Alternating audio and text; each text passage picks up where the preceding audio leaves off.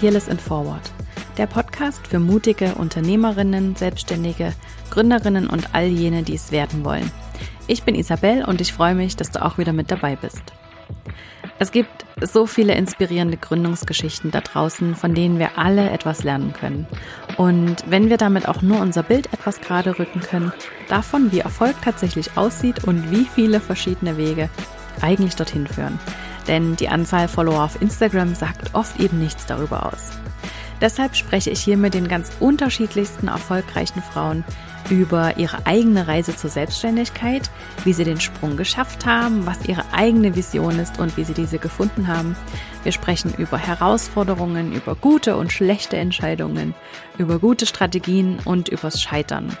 Und natürlich geht es auch immer darum, wie man es schafft, selbst den Mut aufzubringen, dieses Herzensprojekt endlich anzugehen und es nicht immer weiter aufzuschieben. Jede Woche gibt es hier also wertvolle Tipps von tollen, inspirierenden Frauen, die das bereits geschafft haben, wovon du vielleicht noch träumst. Doch bei einer Sache sind wir uns bisher alle einig gewesen, nämlich dass es sich lohnt, mutig zu sein.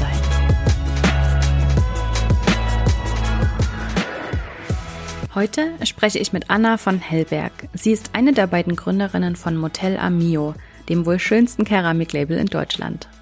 Während eines Portugal-Urlaubs zusammen mit ihrer Freundin Laura und ihren Familien haben sich die beiden ganz spontan in das tolle Geschirr beim Abendessen in einer Tapas-Bar verliebt. Und aus ein paar Teilen für den eigenen Haushalt wurde dann doch eine ganze Palette für Freunde und Familien, die sie mit nach Hause genommen haben. Und nachdem der erste Pop-up-Store innerhalb kürzester Zeit komplett ausverkauft war, gründeten die beiden 2016 ihr Unternehmen und mittlerweile sind sie ein Team aus 120 Mitarbeitern und haben bereits 13 Stores in ganz Deutschland und in Österreich.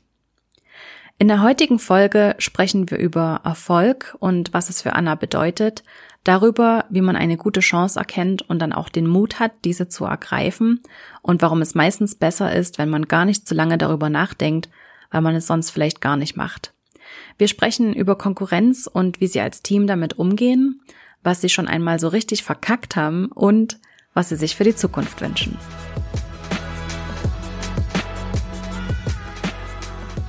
Ja, Anna, schön, dass du da bist. Ich freue mich riesig und bin super gespannt auf unser Gespräch. Ja, danke für die Einladung. Sehr, sehr gern.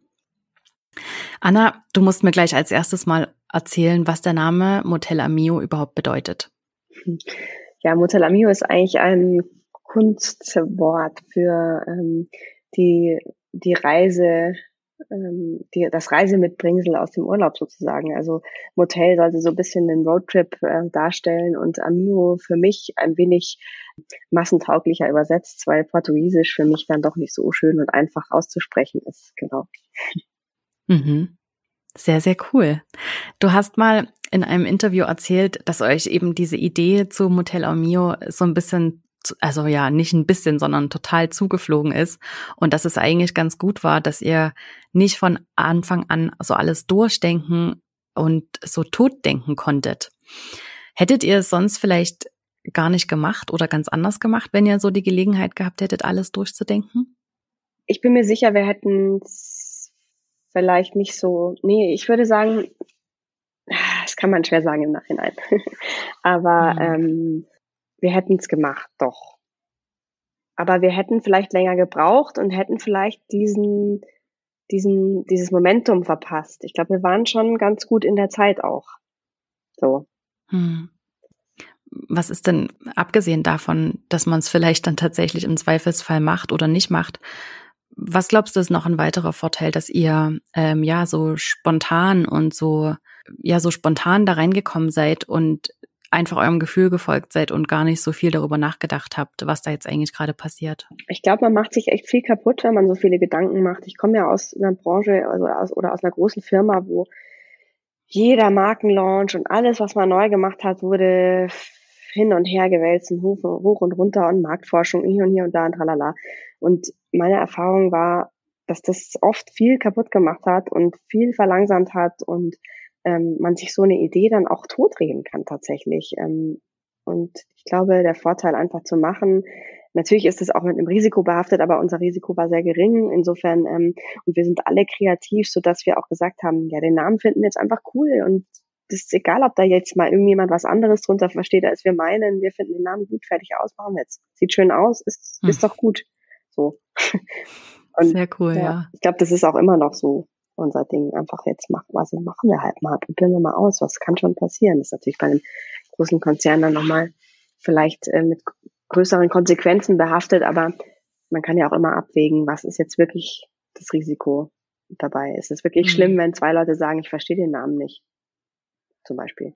Ja, ja. trefft ihr dann heute immer noch so Entscheidungen? Also wie trefft ihr heute Entscheidungen? Ja, natürlich müssen wir die Entscheidungen ein bisschen ähm, weniger aus dem Bauch heraus treffen als früher, weil natürlich mehr jetzt dranhängt. Äh, also sprich mhm. Mitarbeiter und äh, mehr Geld und mehr, einfach große Verantwortungen auch mehr. Aber trotzdem sind wir schon risikofreudig und entscheiden einfach sehr spontan auch und, und auch schnell. Also wir treffen uns jetzt da nicht irgendwie in ähm, großen Runden und wieder Runden, sondern wir sind sehr schnell in unseren Entscheidungen eigentlich. Hm. Wie würdest du denn sagen, dass man eine gute Chance erkennt und sie tatsächlich nutzen kann, bevor sie so ihren Zauber verliert? Ich glaube, ihr seid da ziemlich Experten dafür.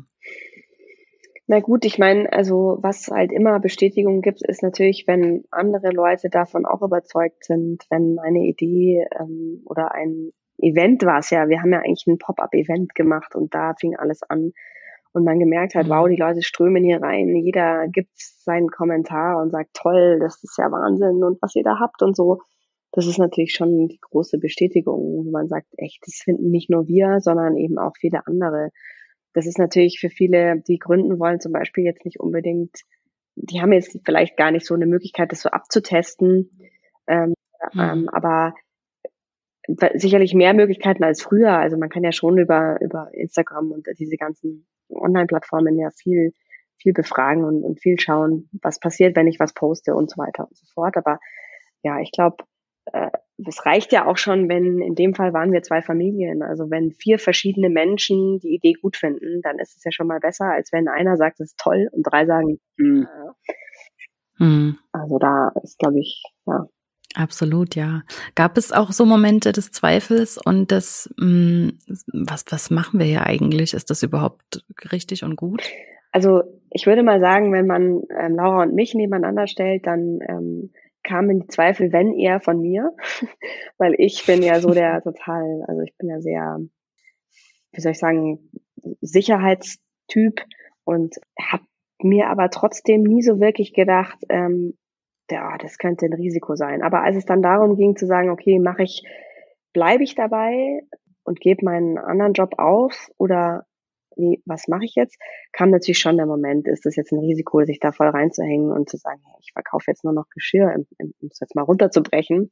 Da kommt natürlich schon der Gedanke so, boah, kann man damit Geld verdienen? Aber ähm, diese Zweifel waren relativ kurz und, und waren auch, ja, schnell, schnell ähm, über Bord geworfen, weil wir halt Gott sei Dank immer bestätigt wurden, dass unsere Sachen gut und gerne gekauft und, und benutzt werden. Ja.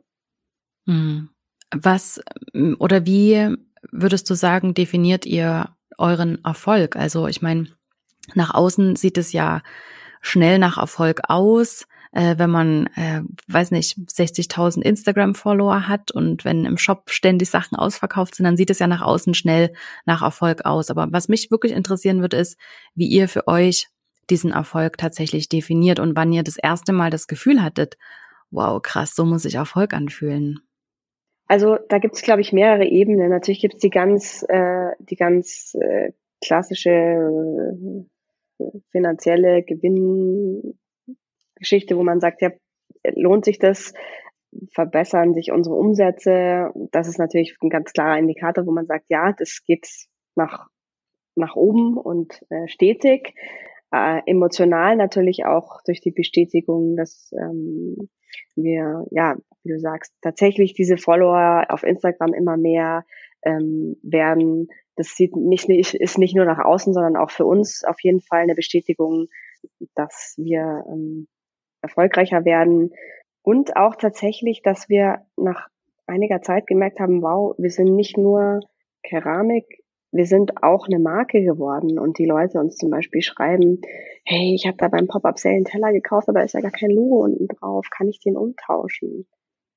Und das ist so, wo man sich denkt, wow, jetzt irgendwie, mhm. jetzt sind wir auf einmal so eine Marke und das ist einfach so passiert und das ist für mich persönlich so das, die größte Gänsehaut. Also das ist so der größte Erfolg, dass man nicht nur was geschaffen hat, sondern das auch noch Relevanz hat für, für Leute und dass wir im Vergleich dann da einfach positiv äh, ankommen, so mit dem, was wir da machen. Größte, größte mm, absolut, ja. Ja. Und ich glaube, ihr kommt extrem positiv an, wenn ich das so, eben wenn ich das so von außen betrachte. Ähm, mir geht es ganz genauso, als ich das erste Mal von euch gehört habe, dann war ich einfach so total Feuer und Flamme und habe gedacht, oh mein Gott, oh mein Gott, ist das schön, ist das schön und ich möchte das und ich möchte das. Also es ist halt einfach, weil es so eine originale Idee ist, glaube ich, einfach was ganz anderes, was ganz Neues zu machen. Ja, verrückt. Wie, Entschuldigung? Immer wieder verrückt, sage ich, wenn man so wenn man drüber spricht, so wie ich jetzt mit dir drüber spreche, dann bekommt das Ganze auf einmal wieder so, ja, so einen Wow-Effekt für einen selber, weil man steckt ja so in dieser Mühle und kriegt es irgendwie gar nicht so, man kriegt es schon mit, aber irgendwie nicht mit so einem Schritt zurück. Jetzt schaue ich mal drauf mhm. und denke mir, hui. Mhm. Ja. Seid ihr stolz auf euch? Also jetzt im Moment, wenn ich dann da, wie gesagt, wenn man dann mal so drüber spricht, dann ist man schon stolz, doch. Aber ähm, mhm. wir haben es auch sehr leicht gehabt, muss man sagen. Wir haben Glück gehabt, glaube ich. Wir waren zur richtigen Zeit am richtigen Ort und haben die Chance ergriffen und sind vorsichtig, aber doch bestimmt nach vorne gestartet und ja, das, ähm, schon, mhm. man schon stolz, wenn man das so sagen darf.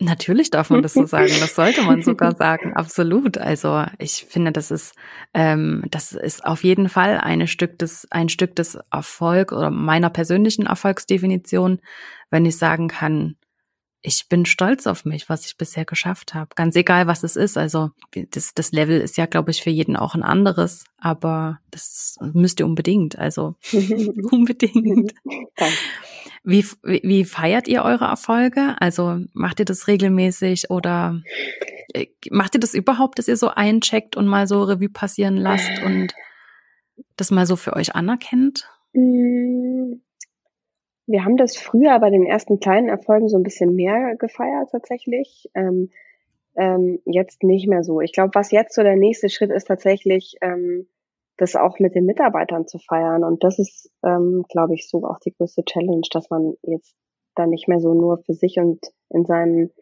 Management-Team sozusagen oder in seiner Gründungssituation da zelebriert oder was auch immer, sondern dass man ja eben jetzt das weitergeben kann, die Begeisterung auch. Und das ist jetzt so ein nächster Schritt irgendwie. Jetzt ist man natürlich, ja, in so einer Verantwortung auch, die einen dann mhm. dahin bringt. Mhm. Nimm uns doch mal so ein bisschen mit auch zu dieser Entscheidung, ähm, die ihr getroffen habt, als es darum ging, tatsächlich auch mehrere Stores zu eröffnen. Also das Ganze ging ja eigentlich los mit diesem Pop-up-Store in München. Ja, genau. Und ich glaube, ursprünglich hattet ihr auch geplant, einfach nur den Online-Shop und halt hier und da so ein bisschen Pop-up-Stores mhm. zu machen. Wie kam das denn dann zu der Entscheidung, doch feste Stores ähm, aufzubauen und das ja dann auch mittlerweile in äh, 14, glaube ich, 14 ja, Stores habt ihr mittlerweile? 13, ja.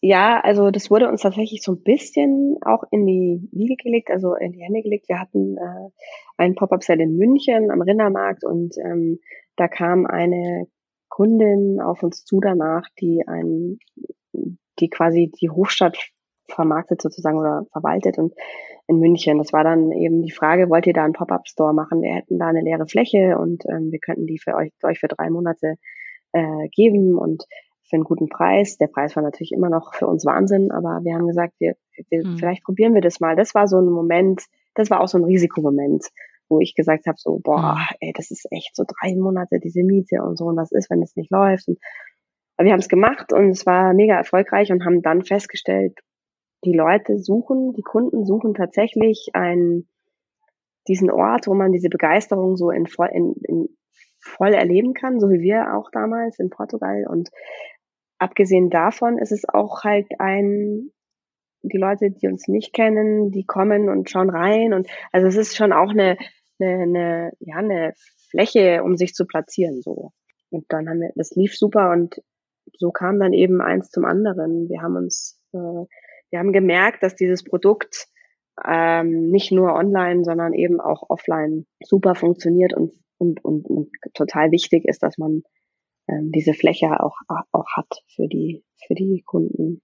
Weil die, mhm. weil die Produkte halt auch einfach so verschieden sind, dass man einfach gucken will, muss und auch kombinieren will und sich das so hinstellen will und so. Und genau, deswegen, mhm. und so kam eben eins zum anderen und eine Chance zur nächsten und ähm, genau. Und wir haben ja immer ähm, diese Pop-up-Sales weitergemacht und haben dann zum Beispiel bei Stuttgart war es so, da haben wir festgestellt, ähm, der Sale lief so gut, da ist eine Kaufkraft. Und dann haben wir gesagt, ja, wenn da eine Kaufkraft ist, das hätten wir nie erwartet, dass das so gut da äh, läuft. Man ist vielleicht auch ein Ladensinnig dort. Und dann haben wir, nach, mhm. ich glaube, drei Monate nach dem Pop-Up-Sale hatten wir dann einen Laden gefunden und ja, den haben wir jetzt. so gut, ja. wirklich. Und dann kommt so eins zum anderen und ja. ehe man sich's versieht, hat man 13 Stores. Ja, genau. Verrückt. Mhm. Was, was würdest du sagen, wenn man dir das vor ja, vor vier Jahren habt ihr ja, glaube ich, gegründet. Mhm. Wenn man dir das so vor viereinhalb, fünf Jahren gesagt hätte, dass so deine Zukunft aussieht. Was hätte ich gesagt? Nie im Leben, du spinnst doch mit Geschirr. ähm, ich habe lustigerweise heute Morgen eine sehr alte Freundin von mir getroffen, ähm, die ist Personal Trainerin und ähm, äh, war mit mir in der Grundschule und wir haben uns jetzt sehr lange nicht gesehen und sind aber über, ja, willst du mal bei uns irgendwie Pilateskurse machen und ist so äh, ins Gespräch gekommen wieder und äh, vielleicht für die Mitarbeiter und so. Und dann ähm, hat sie gemeint, ja, weißt du, Anna, du hast damals schon immer gesagt, ich will als eigenes machen, aber was soll ich noch machen, was soll ich noch machen? Und ich kann mich da gar nicht mehr so bewusst daran erinnern. Und dann habe ich mir gedacht, krass, und jetzt sitze ich hier und habe dieses eigene Ding. Verrückt. Ja. Das ist wirklich verrückt, ja. ja. Aber schön. Total, total. Und es, es macht total Spaß, das von außen zu beobachten, ähm, eure Entwicklung. Und ich weiß nicht mehr genau, aber vielleicht folge ich euch schon seit drei Jahren, vielleicht. Hast du denn Geschirr von uns? Natürlich. Selbstverständlich. Und ja, ich folge euch schon relativ lang und äh, man, es macht einfach unglaublich Freude, das von außen eben auch zu beobachten, weil auch der Brand und euer ganzer Auftritt und so wie ihr kommuniziert, das macht einfach Freude. Das macht einfach Spaß. Und ich glaube, das ist eben auch so ein, so ein bisschen das Geheimnis davon, ähm, wenn ich das mal so aus meiner Perspektive äh, wiedergeben darf. Ähm, ich, ich könnte mir vorstellen, dass das so ein bisschen das Geheimnis ist, dass es halt einfach unglaublich Spaß macht. Ja, ich glaube, es ist halt auch ehrlich. Also es ist ja so entstanden aus dem Nichts. Äh, und unerfahren und ehrlich und von uns. Und dabei ist es auch bis dato geblieben. Und ähm, klar sind wir jetzt mit unseren Männern und wir sind jetzt da zu viert voll, voll involviert. Ähm, aber es ist schon so, dass wir auch immer noch ganz nah dran sind und ähm, ja, einfach das immer noch so persönlich machen wie von Anfang an, nur dass wir halt noch ein paar mehr Läden und ein paar mehr Mitarbeiter und so haben. Und das muss natürlich professionell auch gehandelt sein, aber es ist trotzdem immer noch sehr echt. Also ja, sehr mhm. familiär. Mhm. Wie organisiert ihr euch denn mit euren Mitarbeitern in den verschiedenen Städten? Also ich stelle mir das relativ herausfordernd vor. Wie macht ihr das im Alltag, dass ihr in Kontakt bleibt, dass ihr euch austauscht? Ja, also wir, ich muss dazu sagen, wir haben tatsächlich ähm, in jedem, in jeder Stadt wirklich tolle Store Manager, die sich vor Ort um den Laden kümmern und um das Personal. Bisher habe ich das immer so überblickt und den Kontakt gesucht und auch mit, mit das Personal eingestellt. Jetzt haben wir eine Mitarbeiterin, die sich kümmert um eben die Stores und den Kontakt zu den äh, Mitarbeitern und ähm, versuchen da auch regelmäßig zu sein, aber das ist auch das, was ich eingangs meinte. Das fängt jetzt an, so Strukturen zu brauchen, die wir jetzt halt auch, ja, schaffen müssen. Und das ist jetzt so ein bisschen das Next Level. Das ist auch das, wo man nochmal so ein bisschen schluckt und sagt, jetzt, das ist nicht nur Laden hinstellen und Team aufbauen, sondern halt auch, wie sind die vernetzt und wie sind die mit uns vernetzt und wie, genau, passt, kriegt jeder das Gefühl, er gehört zu uns und ja, das, hm. ist auf jeden Fall eine spannende Reise jetzt. Mhm. Das glaube ich, ja. was sind denn so die, ähm, nebst dem, was sind denn so die Herausforderungen, die im Moment anstehen oder die vielleicht dann auch in Zukunft noch auf euch zukommen? Ich glaube generell das Ganze halt zu professionalisieren und trotzdem halt so sein, seine, seine Werte und seinen Ursprung nicht zu vergessen und zu verlieren. Wie gesagt, also Struktur, Personal, ja, so die ganze Aufstellung, das ganze Professionalisieren ist tatsächlich jetzt so ein bisschen Next Level und natürlich auch expandieren zu schauen, okay, wir würden ja gerne noch weiter wachsen in Richtung Europa und was ist da möglich? Dann ist natürlich auch Corona die Challenge. Was macht es jetzt Sinn, in Paris einen Laden aufzumachen oder ist es gerade ein ungünstiger Zeitpunkt? Halt all mhm. diese, all diese Themen, ja. Ja, das glaube ich, ja. Also ich glaube, es ist ein super Zeitpunkt, um in der Schweiz ins Store zu öffnen. ja, aber die Schweiz ist uns leider ein bisschen zu teuer. Das ist das Problem. Also wir haben eine große Fangemeinde in der Schweiz und immer wenn wir da ja zum Sale kommen, das sind alle sehr froh. Mhm. Aber und wird, wir werden oft gefragt, aber ähm, es ist tatsächlich ein bisschen, äh, ja, wie kommst du auf die Schweiz? Ähm, ich bin schon seit elf Jahren in der Schweiz damals durch meinen Job hergekommen, eigentlich total durch Zufall. Mhm. Und bin dann da geblieben und habe mich dann hier selbstständig gemacht und finde es eigentlich immer noch total schön. Auch wenn es ein bisschen teurer ist. Ja, es ist wunderschön. Ja. ja, gut, wenn man da auch verdient, dann, dann, dann lässt sich das, glaube ich, ganz gut ausgleichen. Aber ja, mal gucken, vielleicht ergibt sich ja was. Vielleicht ja auch an, an der Grenze zur Schweiz. Mal schauen. Ja. Wir sind also. ich würde mich auf jeden Fall sehr freuen. Wir haben immer alle, alle, äh, alle Ohren und Augen offen. Hm, ja. Das Ergreifen ich, ja. Chancen, wo sie sind. Aber eben, ihr ergreift dann eben Chancen, die euch bieten und ihr müsst nicht, ich habe immer das Gefühl, oder jetzt auch, wenn du das sagst, ihr müsst gar nicht so fest danach suchen oder ihr müsst euch gar nicht so anstrengen, sondern ihr nutzt einfach das, was euch so ein bisschen vor die Füße fällt. Wie, ja. wie erkennt man das denn richtig? Also wie, wie weiß man, ich, das mache ich und das lasse ich lieber sein. Ja, ich glaube, da gibt's schon, also da, da, muss man vielleicht so ein Gespür, also ich meine, wenn es jetzt um so Immobilien geht, zum Beispiel, ob man die jetzt mietet oder nicht, dann ist es natürlich schon, äh, spielt natürlich der Preis eine Rolle, aber dann spielt natürlich auch eine Rolle, wo ist es? Und wir haben zum Beispiel jetzt in München äh, den einen Laden in der Sendlinger Straße, den haben wir gemietet, bevor das dann zur Fußgängerzone wurde. Und das ist halt so ein Vorausschauen auch, ja. Also die Immobilie ist vielleicht jetzt noch nicht so spannend, aber in einem halben Jahr oder einem Jahr, da ist dann eine Fußgängerzone mit schönen Bäumen und dann hat das Ganze macht schon wieder viel mehr Sinn, so ähm, zum Beispiel. Mhm. Aber ähm, ja, da muss man auch sagen, da ist da zum Beispiel mein Mann ist da unser Fuchs, der hat da ein ganz besonders gutes Händchen für was könnte gut mhm. sein, aber das, ja, ja. Jetzt habe ich ähm, mhm. Jetzt habe ich so ein bisschen den Faden mhm. verloren. Ähm, ja, Chancen ergreifen war, war das Thema, ja. So viel, so oft muss man im Moment das ja gar nicht mehr ergreifen, weil wir müssen ja jetzt auch gucken, dass das, was wir schon haben, auch läuft, ja, das System und, und alles. Mhm. Und ähm, ja. Aber wenn jetzt jemand irgendwie man, man kann ja auch Risik, Risiken minimieren, indem man sagt, ja, ich miete das jetzt aber halt nicht für fünf Jahre, wie man das früher gemacht hat, oder für zehn, sondern nur für ein Jahr. Und oft ist es auch möglich, wenn man halt verhandelt und hm, mhm. ja. sehr, sehr cool.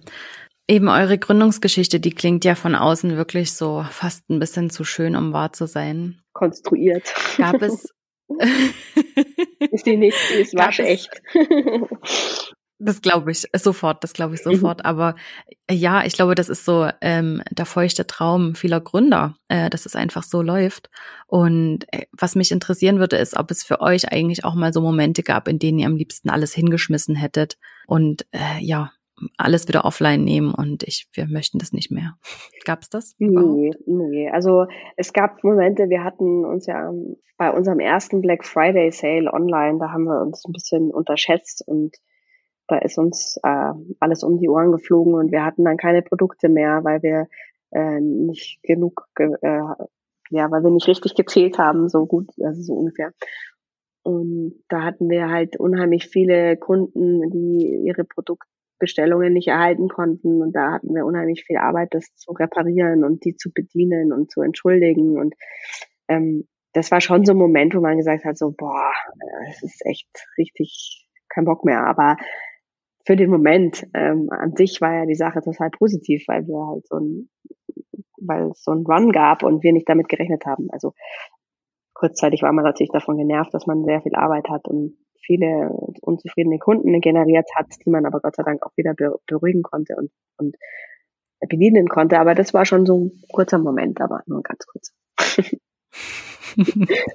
ja, so ein bisschen gehört es, glaube ich, auch dazu, oder? Als, ähm, als Gründer, dass man auch mal so an seine Grenzen kommt. Ja, wahrscheinlich, also mit Sicherheit. Aber wir haben, wir sind da ganz gut, also wir sind da echt guter Dinge immer noch. Also ich bin auch immer noch so, wenn man nur rein am Produkt, zwar immer wenn was Neues kommt, ist man immer noch genauso begeistert wie ganz am Anfang. Das finde ich so, dass wir selber immer noch begeistert sind von dem, was wir tun, ist ja auch ganz wichtig, finde ich, dass man die Produkte immer noch schön findet, obwohl man sie jeden Tag sieht und immer wieder. Und mhm. Ähm, aber das ist ja auch so ein Produkt, was, äh, was unsere Kunden natürlich auch bei sich zu Hause immer wieder haben und sehen. Deswegen, warum soll man sich dran satt sehen? Aber was ich damit sagen will, ist, dass man schon mh, hm, diese Begeisterung selbst einfach auch noch nicht verloren hat. Das ist einfach, man, das ist einfach eine mhm. tolle Sache und man kann immer wieder neue Sachen machen. Macht schon sehr viel Spaß. Das glaube ich, das glaube ich sofort. Und ich glaube, ähm, das sind auch Produkte, die dafür gemacht sind, um im Alltag immer wieder diese kleinen Freudenmomente auszulösen. Ja, also mir war das ja nie so bewusst, aber als ich ähm, damals das erste Mal so mit den Produkten in Portugal in Berührung gekommen bin, da habe ich mir gedacht, das ist so schön und lustigerweise meine Mama und auch Lauras Familie sind ja alle so essen gern und sind ja schon immer äh, haben schönes Zuhause mit bestimmten Dekor und allem also es ist ja nichts Neues, dass man sowas Schönes sieht und so begeistert ist, aber dass das so in dem Moment so war, so, ja, sowas habe ich zu Hause gar nicht und das suche ich schon und so lange und ach, und dass man so gleich so, so, wie soll ich sagen, ganz aufgeregt war, dass, dass, äh, dass es das so gibt. Und dieses Gefühl, glaube ich, haben eben auch viele Kunden, die zu uns in den Laden kommen und oder die uns sehen. Und das ist eben genau das, was wir auch gespürt haben. Immer mhm. noch spüren. Mm, wie habt ihr das am Anfang gemacht oder habt ihr das überhaupt ähm, so ganz bewusst gemacht, dass ihr euch zusammengesetzt habt und überlegt habt, okay, was sind, was ist jetzt so diese Vision des, von dem Ganzen? Was sind so unsere Werte? Was wollen wir damit vermitteln? Was ist so unsere langfristige Philosophie dahinter? Habt ihr das so ganz bewusst gemacht oder äh, kam das auch einfach so wie alles andere einfach so also wir haben es sicherlich ja. unterbewusst bewusst gemacht. Also wir haben es nicht geplant, wir haben es nicht aufgeschrieben, wir haben uns nicht hingesetzt und gesagt, das ist unsere Mission, das ist unsere Vision, das ist irgendwie unser, weiß ich nicht, das haben wir nicht gemacht. Aber wir haben schon gesagt, dass das, was wir da aus dem Urlaub mitgenommen haben, tatsächlich das ist, was andere auch da rausziehen sollen. Eben dieses Gefühl, ja, das ist einfach so ein bisschen an diesen Urlaub erinnert und aber auch einfach so Freude macht, da, daheim zu haben. So was Schönes wo man sich jeden Tag freut, dass man seinen Tee draus trinkt oder seinen Kaffee und oder sein, sein Brot drauf schmiert oder was auch immer damit macht. Ähm, das, ähm, oder einfach nur hinstellt und nicht benutzt. Ja, habe ich auch äh, ein paar Objekte mhm. zu Hause, die einfach nur da stehen und schön sind. So, ja, also mhm. das, ähm, wir haben das nicht niedergeschrieben. Nein, das hat sich auch einiges entwickelt. Also wir, wir haben schon überlegt, zum Beispiel mh, es war mal die Überlegung, ob man mehr draus macht, also ob man außer Keramik noch andere Dinge dazu nimmt, wie zum Beispiel Servietten oder, oder, oder eben so Kleinigkeiten, die dazu passen. Aber haben dann auch relativ schnell mhm. gesagt, nee, das soll sich schon darauf konzentrieren, was es ist, weil es gibt irgendwie diese Form in der Variation, dass man eben so viel Auswahl hat an, an Keramik. Ähm, gibt's so nicht, zumindest nichts in Deutschland. Äh, man hat immer Anlaufstellen, aber da wird dann immer, ist dann immer noch mehr dabei und man kommt, hat nicht so diesen, wie soll ich sagen, diesen ähm, Spezialisten, klingt zu blöd, aber äh, mhm. wenn ich, wenn ich mhm. schöne Keramik will, dann äh, gehe ich hoffentlich zum Motel Mio. So. das klingt total, das, stimmt, ja. das klingt total un, un äh, das klingt nicht schön, aber ja, also wenn ich schönes Gestirn will, dann weiß ich, wo ich hingehen muss. Weil die haben, die haben nicht nur eine Farbe oder die haben nicht nur eine Form, sondern die haben einfach mhm. eine, da kann ich wild mischen, da kann ich zu meinem Bestehenden, was ich schon habe, was vielleicht so ein bisschen konservativer ist, so wie ich es gemacht habe. Ich hatte irgendwie blaues, weißes Geschirr mit blauem Rand ähm, und habe mir mhm. dann halt äh, Schüsselchen mit blauen Streifen und mit blauen Punkten und weiß nicht was dazu gekauft. So. Mhm. Und irgendwann habe ich dann cool, das ja. spießigere ausrangiert und ja, aber das ist eine andere Geschichte. Ja. Sehr, sehr cool. Ähm, ja, ich, das habe ich mich nämlich auch gefragt. Es gibt ja doch einige, die das vielleicht so ein bisschen nachahmen oder die nach euch gekommen sind und die das hm, vielleicht so so ähnlich machen mhm. wollen. Mhm. Wie geht ihr damit um? Also wie, wie fühlt ihr euch damit, dass es jetzt eben auch andere gibt, die quasi mit auf diese Idee aufspringen? Also am Anfang waren wir da schon so ein bisschen, also ich, äh, Laura glaube ich auch schon so, ähm, eher so, boah, was machen wir denn jetzt? Die machen das Gleiche und aber das war dann relativ schnell so, dass wir gesagt haben, das ist eigentlich auch eine Bestätigung, äh, dass da jetzt mhm. Leute, also dass da jetzt Nachahmer kommen, sich jetzt mal, das ist eigentlich das größte Kompliment ist. Ja. Und ähm, mhm. da muss man jetzt halt, man muss schon schauen, wie man damit umgeht, damit es nicht, also weiß nicht, es ist einfach der Lauf der Dinge, denke ich mal. Wir müssen halt immer einen Schritt voraus sein, denke ich mal so. Und das seid ihr, das seid ihr, weil ihr das einfach macht, weil ihr es cool findet und nicht, weil ihr das gesehen habt und gesagt habt, ah ja, so muss man es machen, damit man erfolgreich ist. Das ist ja genau das Ding.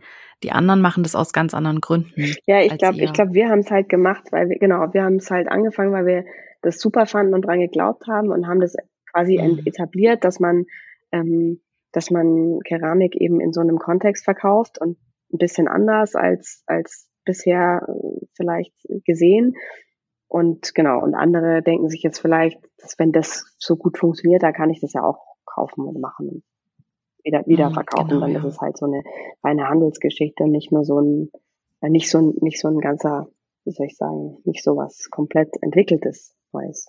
Mhm. Aber das war uns, glaube ich, auch nicht so bewusst. Ich meine, wir haben halt einfach ge ge geglaubt, es funktioniert. Wir hatten nie, niemals sowas gesehen und haben es halt aufgezogen und das halt relativ schnell. Ich glaube, das war auch unser Vorsprung.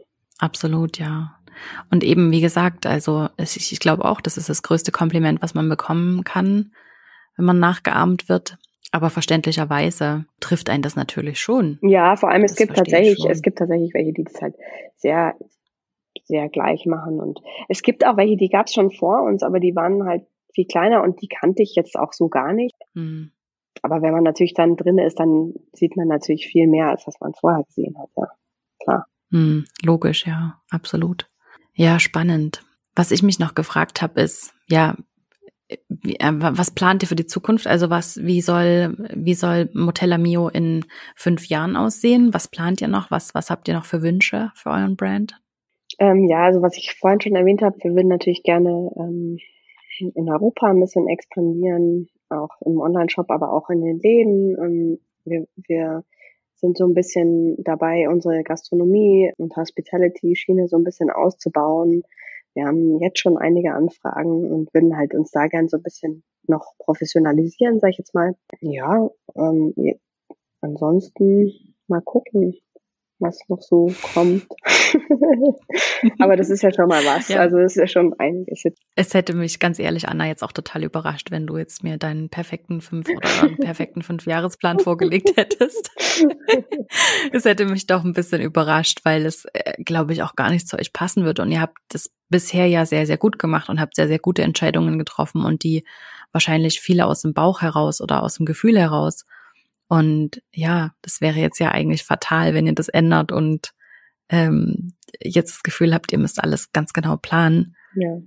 Ich glaube, das ist ein absolutes Erfolgsrezept. Ja, gut bei sich selbst zu sein und gut zu wissen, was man selber will und was zu einem passt und was nicht und dann dementsprechend einfach ähm, Entscheidungen zu treffen und zu handeln und nicht so sehr auch zu gucken, was andere machen, sondern wirklich bei sich zu bleiben. Und ja, ich meine, wirklich gute Erfolgsgeschichten, das sind einfach Geschichten, die, die neue Wege gehen, die einfach Neues ausprobieren und die es anders machen als alle anderen. Und meiner Meinung nach habt ihr das gemacht. Ja. Meiner Meinung nach seid ihr deswegen so erfolgreich, weil ihr es eben nicht zerdacht habt und nicht ähm, ja zu viel überlegt habt, sondern eurem Gefühl gefolgt seid. Ja. Sehr, sehr cool, mhm. Anna. Noch eine letzte Frage. Ja. Jetzt wart ihr ja selber schon unzählige Male in Portugal. Wenn man jetzt selber nach Portugal fährt, was muss man denn gesehen haben, deiner Meinung nach? Ah, also ich muss ja gestehen, wir waren viel in Portugal, aber auch viel an derselben Stelle. Mhm. Aber also so natürlich die ganze Atlantikküste ist, ist ein Traum. Es kommt immer darauf an, was man, was man will, aber Lissabon ist eine tolle Stadt, Porto ist eine tolle Stadt. Ähm, eigentlich, ja, ich müsste jetzt noch mal ein bisschen mehr ins Landesinnere und also ich würde auch gerne mal so eine Rundreise durch Portugal machen und noch mehr über Portugal erfahren, aber wir sind schon sehr gerne am Meer. und essen gegrilltes Hühnchen oder Fisch mit Salat und äh, genießen die Ruhe und die und die die Entspanntheit und die Weise dort tatsächlich, wenn wir nicht arbeiten mhm. müssen. Sehr, sehr cool. Wie oft seid ihr noch in Portugal? Also wie oft fliegt ihr selbst noch, um mhm. einzukaufen ja. oder um auch Kontakt zu halten? Also wir sind, Laura und ich jetzt nicht so oft, ich würde mal so sagen, viermal im Jahr. Mm, die Männer machen mittlerweile, sind öfters noch dort. Ja, schon so alle zwei Monate, bestimmt. Mhm. Ja. Also jetzt durch Corona war das natürlich ein bisschen schwieriger, aber man muss schon am Ball bleiben. Wir sind auch sehr, sehr in Kontakt mit unseren ähm, Produzenten und sprechen mit denen regelmäßig. Da macht so ein Besuch schon auch regelmäßig auf jeden Fall Sinn. Unser erster Besuch mhm. äh, war ja mit der kompletten Familie, mhm. mit Kind und Kegel. Wir sind es also gewohnt, dass wir mal öfters vorbeirauschen. sehr, sehr cool. Vielleicht auch ohne Kinder, aber dies. Sehr, sehr cool. Ja, herzlichen Dank, liebe Anna. Es hat unglaublich Spaß gemacht. Ja, danke dir. Und ja, ja danke dir auf jeden Fall. Gerne.